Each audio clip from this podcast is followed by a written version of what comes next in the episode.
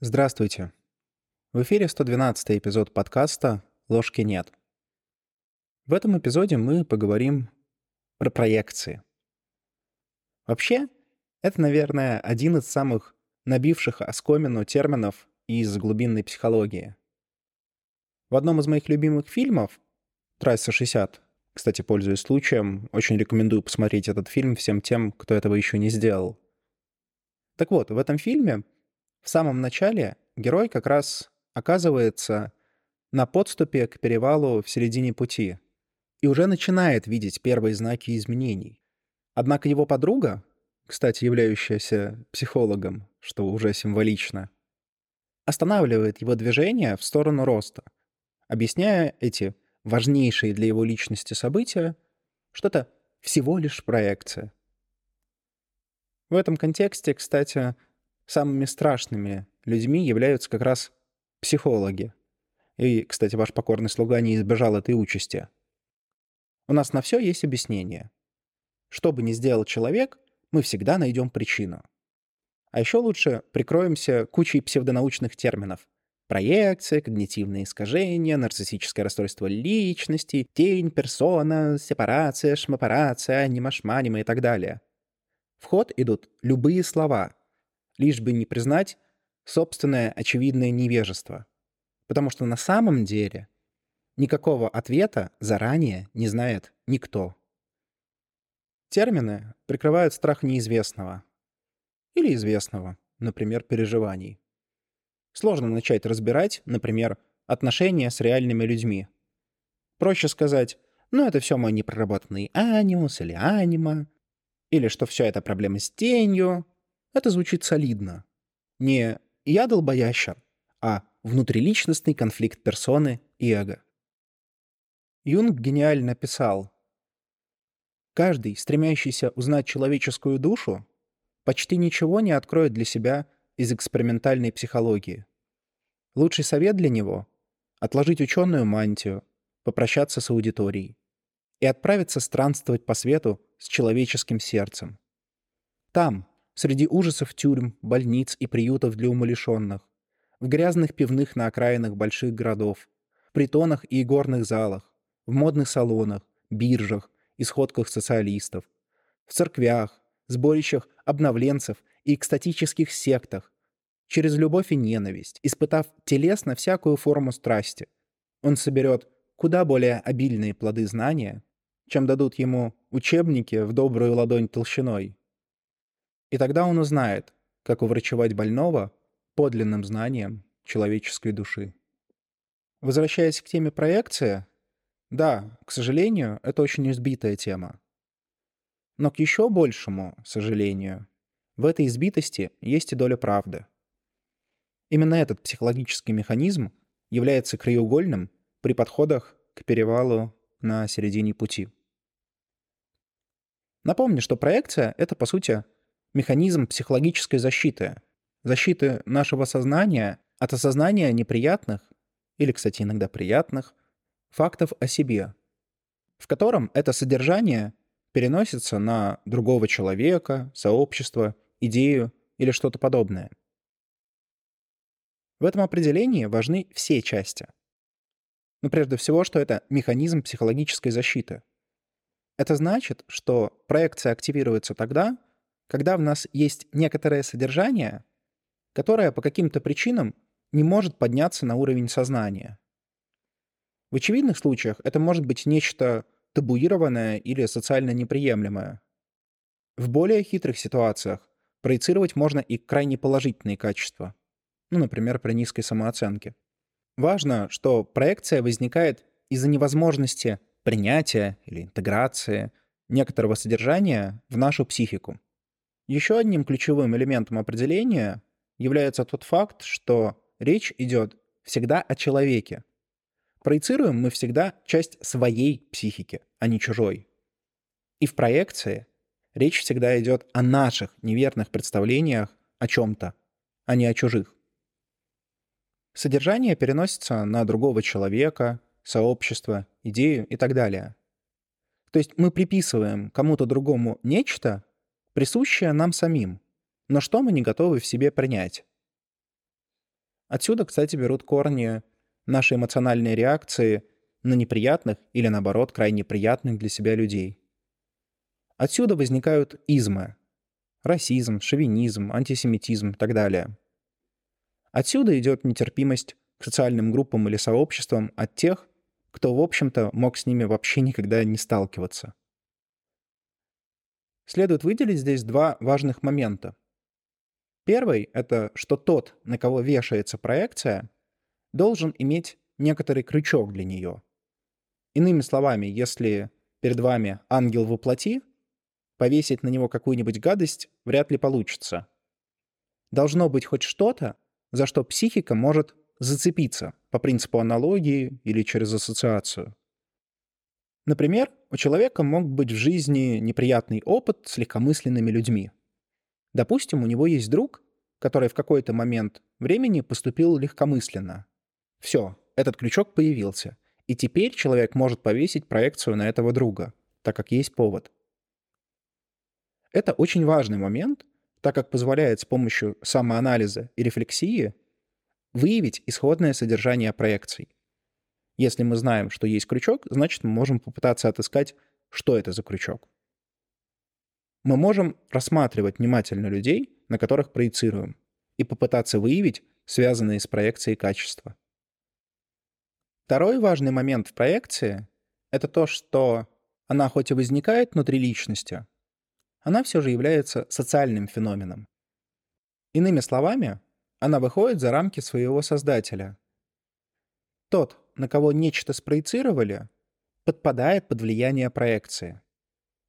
Не зря говорят, что если человеку сказать сто раз, что он свинья, то на сто первый раз он захрюкает. Метафорически это можно представить так.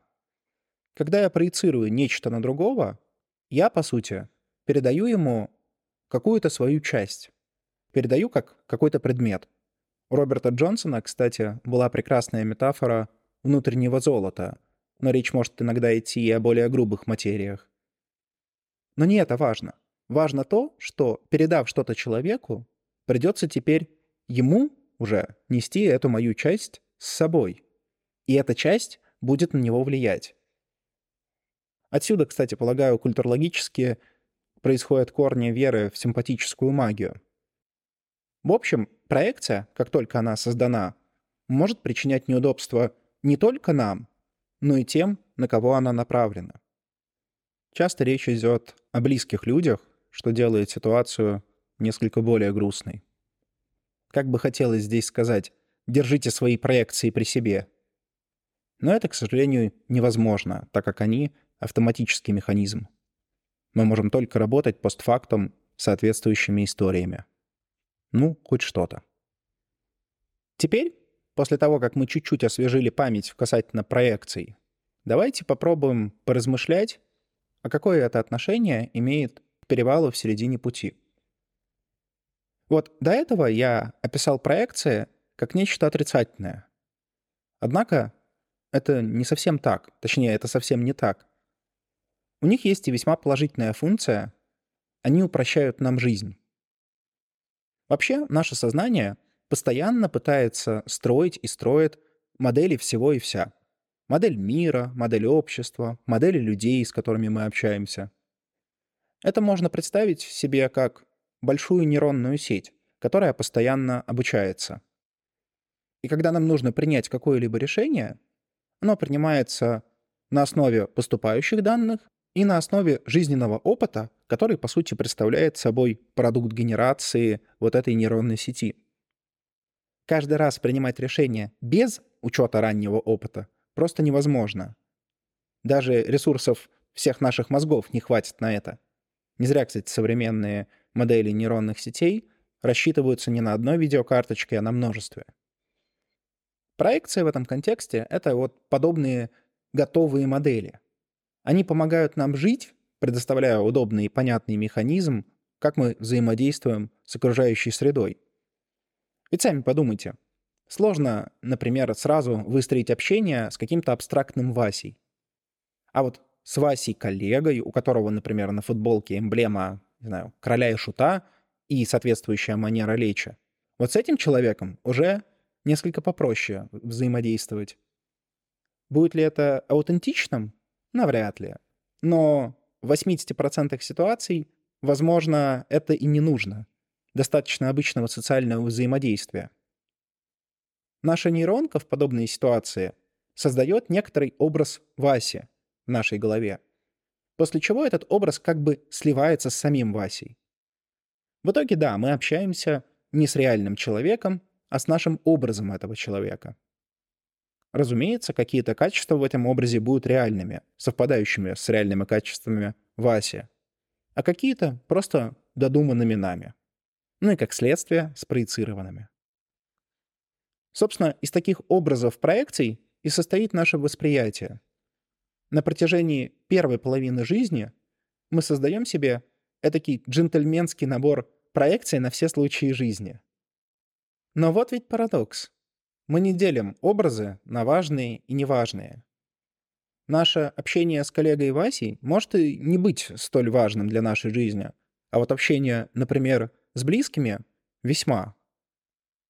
Наша проекция собственных целей и смыслов, казалось бы, должна быть крайне важной для нас. Но де-факто она занимает такое же место, как и остальные. Более того, многие образы формируются под воздействием социума, и нашего близкого окружения. Конечно, это лучше, чем ничего. Это позволяет нам не тратить драгоценные ресурсы нашего сознания на составление моделей всего и вся. Но это приводит и к проблеме. Она возникает как раз в радиусе перевала в середине жизни, когда вроде бы все модели образа уже созданы, проекции раскиданы, но вдруг они начинают переставать работать. Проекции начинают разрушаться. Как и когда это происходит? Это начинается тогда, когда мы сталкиваемся с ситуациями, несовместимыми с нашими представлениями о них. Классическая история кризиса среднего возраста — это история смысла утраты. Как она возникает? Человек проецирует свой идеал, свой смысл на нечто внешнее, например, деньги, карьеру или другого человека — Приближаясь к результату, он понимает, что вот, вроде бы, цель достигнута, и должно наступить счастье, а оно почему-то не наступает. Человек, нашедший смысл в карьере, получает так называемый невроз выходного дня, когда наличие свободного времени становится проблемой, а не даром.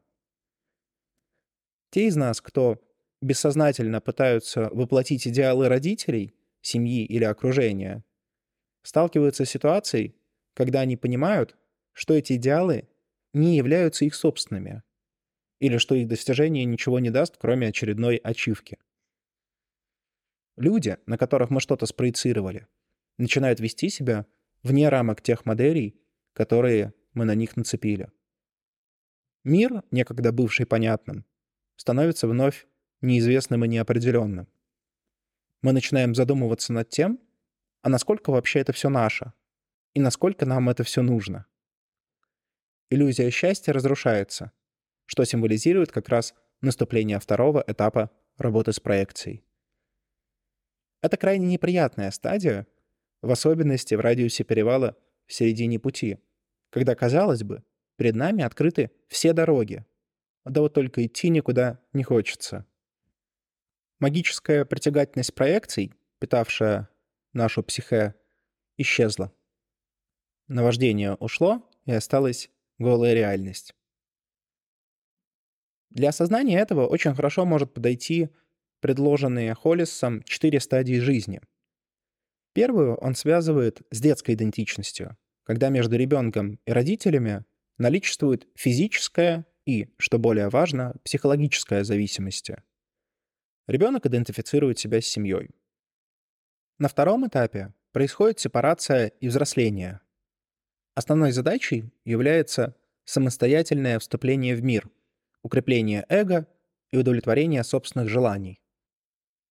Но нас интересует третья стадия — стадия исчезновения проекций.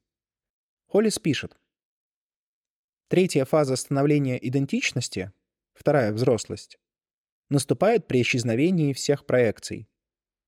Ощущение предательства, краха неоправданных ожиданий, пустоты, и потеря смысла жизни, которая появляется при этом, порождает кризис среднего возраста. Но именно во время этого кризиса человек получает возможность стать индивидуальностью, преодолев детерминирующую родительскую волю, родительские комплексы и социально-культурный конформизм. Собственно, вот этот отрывок и дает нам понимание того, что сопровождает кризис среднего возраста.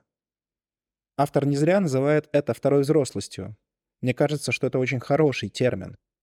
Первая взрослость.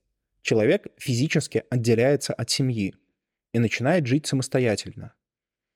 Однако психологически он все еще остается заложником заложенных в детстве и юношестве историй. Говоря юнгианскими терминами, родительские комплексы все еще давлеют над ним. Это выражается во всех сферах. Поведенческой, как и что человек делает. Когнитивно-аффективный, как человек мыслит, что вызывает положительные или отрицательные эмоции, какие цели ставит, какие желания имеет. Но что самое важное — ценностный. Какой смысл индивид видит в своей жизни? Во что верит? Каких морально-этических норм придерживается? Последнее — это фундамент, на котором зиждется личность. И этот фундамент, скорее всего, был заложен не самим человеком. Чтобы построить его, нужен опыт, которого у молодого человека или девушки еще нет. Он накапливается только к середине жизни. И тут происходит осознание, что есть желание и стремление вне рамок заложенного ранее. Человек впервые начинает слышать не голоса родителей, общества или культуры, а свой собственный голос. По Юнгу это символизирует начало создания оси эго-самость. Или более простыми словами, появляется возможность реализации не чужих, а своих собственных истинных желаний. Появляется возможность следовать своему, а не чужому мифу. Но чтобы это движение началось, необходимо отделить зерна от плевел. Нужно устранить мешающие проекции, что и происходит на перевале в середине пути. С вами был подкаст «Ложки нет». До новых встреч!